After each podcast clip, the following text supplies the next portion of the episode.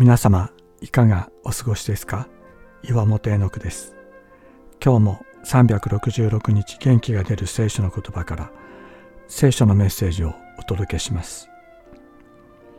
4月16日本当の自分探し。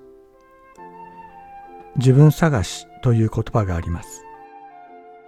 教育の場で自分が本当にやりたいことを見つけるという意味で語られることが多いですが本来の言葉の意味からずれてると思いませんか？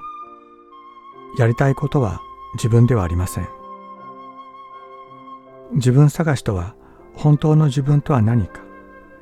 それを探すことです。なぜ私は存在しているのか？私の存在の意味は何か？その目的は何か？この問いに対する答えは私たち一人一人を創造した神様と出会うことなしに与えられるものではありません。神様は私たち一人一人を目的を持って創造なさったからです。自分探しとは創造者である神様を探すことなのです。この方と出会う時自分が何のために存在しているのかがわかる。誰のために存在しているのかがわかるのです。私は私のために存在しているのではない。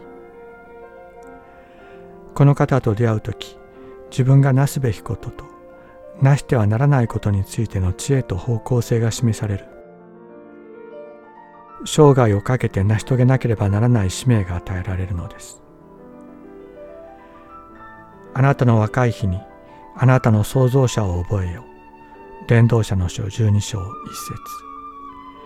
人は誰でも自分のすべてを握っておられる方と出会うことを求めているのではないでしょうか。あなたの心の奥底の願いを満たす方がいるのです。自分自身がわからず心が乾くとき呼びかけましょう。私を作った神様、私と出会ってくださいと。あなたが私に呼びかけ、来て私に祈るなら、私はあなた方に耳を傾ける。あなた方が私を探し求めるとき、心を尽くして私を求めるなら、私を見つける。